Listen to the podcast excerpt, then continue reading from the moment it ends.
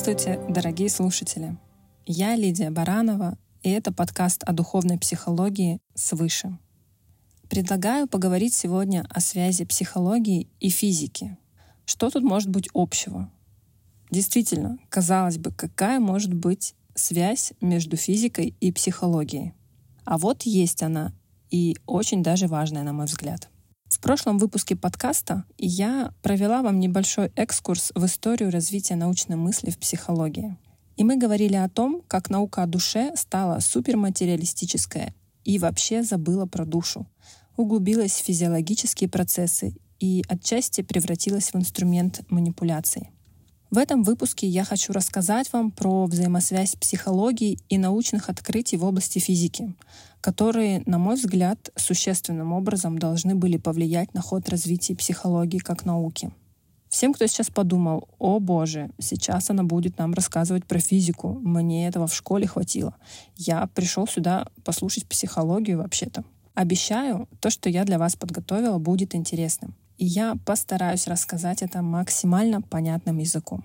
Давайте вспомним историю развития физики и кризис взглядов, который она пережила в начале 20 века.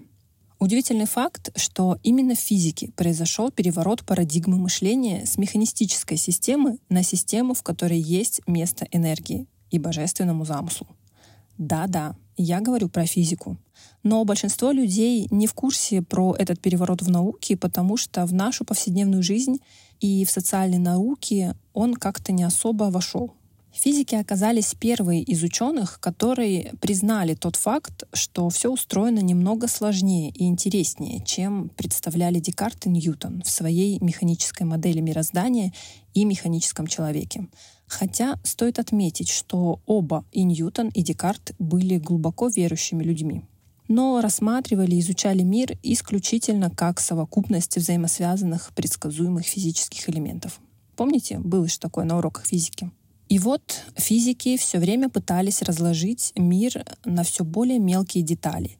И в своих исследованиях в начале 20 века докопались до атома. Им открылся новый неведомый мир — Главный вывод, который они сделали в ходе эксперимента, который разделил науку буквально до и после, это то, что частица может обладать двойной природой. Она может вести себя как частица и как волна. Я расскажу сейчас подробнее про этот эксперимент, а желающие углубиться в детали могут найти массу информации и видео на просторах интернета.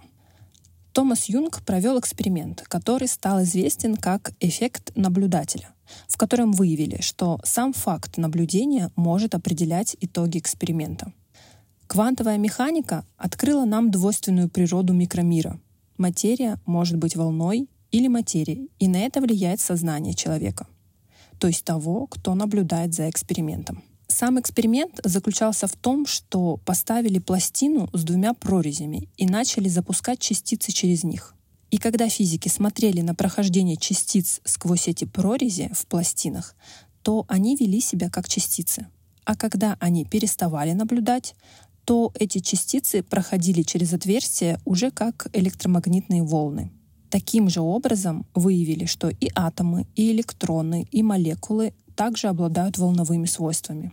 Внимание! Это важный момент. В зависимости от того, есть наблюдатель или нет, частица может вести себя по-разному. Она может быть частицей, то есть чрезвычайно малой единицей, а может быть волной, способной перемещаться на большие расстояния.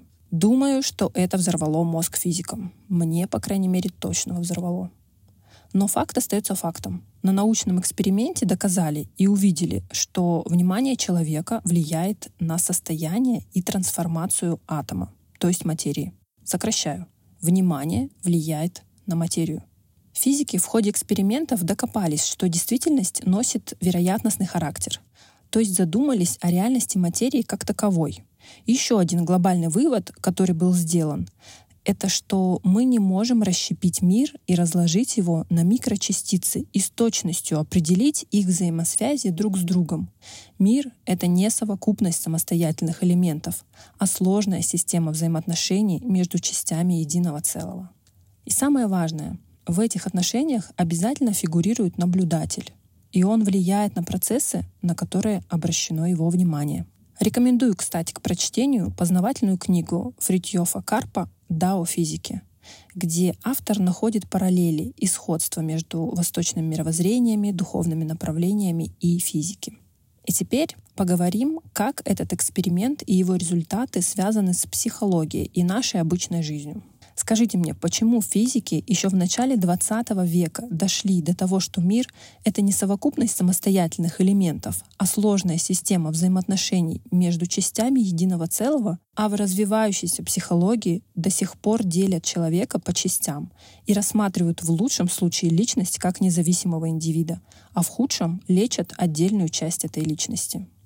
Это касается не только психологии, конечно же, но и других наших социальных явлений. В целом, я бы сказала, что это открытие физики, которое было сделано уже достаточно давно, до сих пор не догнало нас в понимании сути вещей. Парадигма физики сдвинулась, а в наших умах все еще нет. Давайте будем работать в этом направлении. На месте этих физиков я бы точно сразу же стала верующим человеком. Иначе как можно это понять и объяснить? Кстати, моя бабушка была физиком и одновременно интересовалась эзотерикой и верила в Бога. Теперь мне кажется, что быть ученым и не верить в то, что Творец создал наш мир и поддерживает его, это просто антинаучно. Давайте выделим три главных вывода, которые были сделаны в книге «Дао физики». Первое. Мир имеет для нас вероятностную природу. То есть он не может быть абсолютно предсказуемым. Поясняю. Человек не может контролировать реальность. Это просто невозможно. Второе. Мир не является набором отдельных материальных объектов а представляет собой сложную систему взаимоотношений между частями единого целого. Давайте посмотрим, как мы можем применить этот вывод в нашей жизни. Очень просто. Нужно уйти от идеи, что мы все знаем и можем манипулировать и получать желаемый результат, просто зная, какую кнопку нажимать. И очень важно, что нам всем нужно понять принципы существования мира, как бы правила игры, и действовать в соответствии с этими правилами, в сотрудничестве, а не в борьбе. Третье. Мир может проявлять себя по-разному, в зависимости от того, кто его наблюдает. Вот это для меня самый крышесносный пункт. И мне кажется, что это ключ к тому, как хакнуть эту жизнь. Сознание человека является одним из важнейших факторов, определяющих поведение материальной реальности.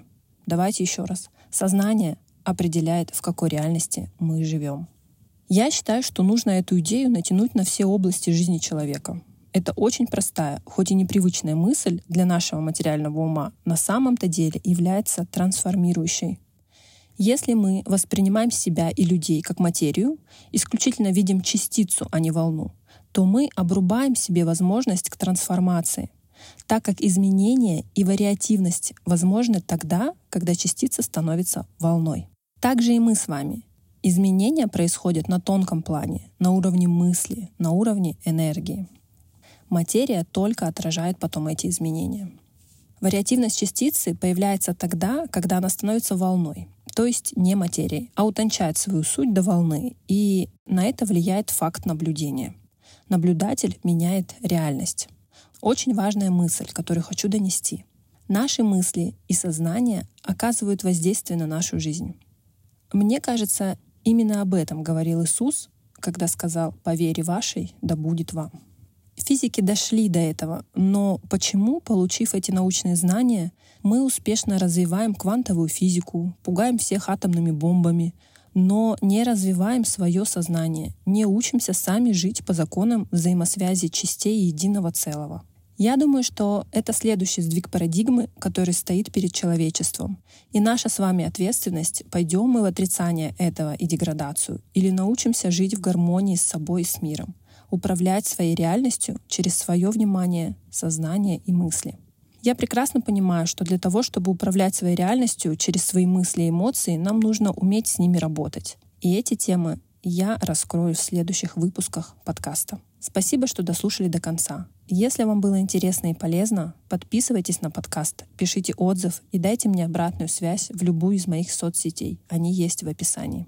Всем божественной любви.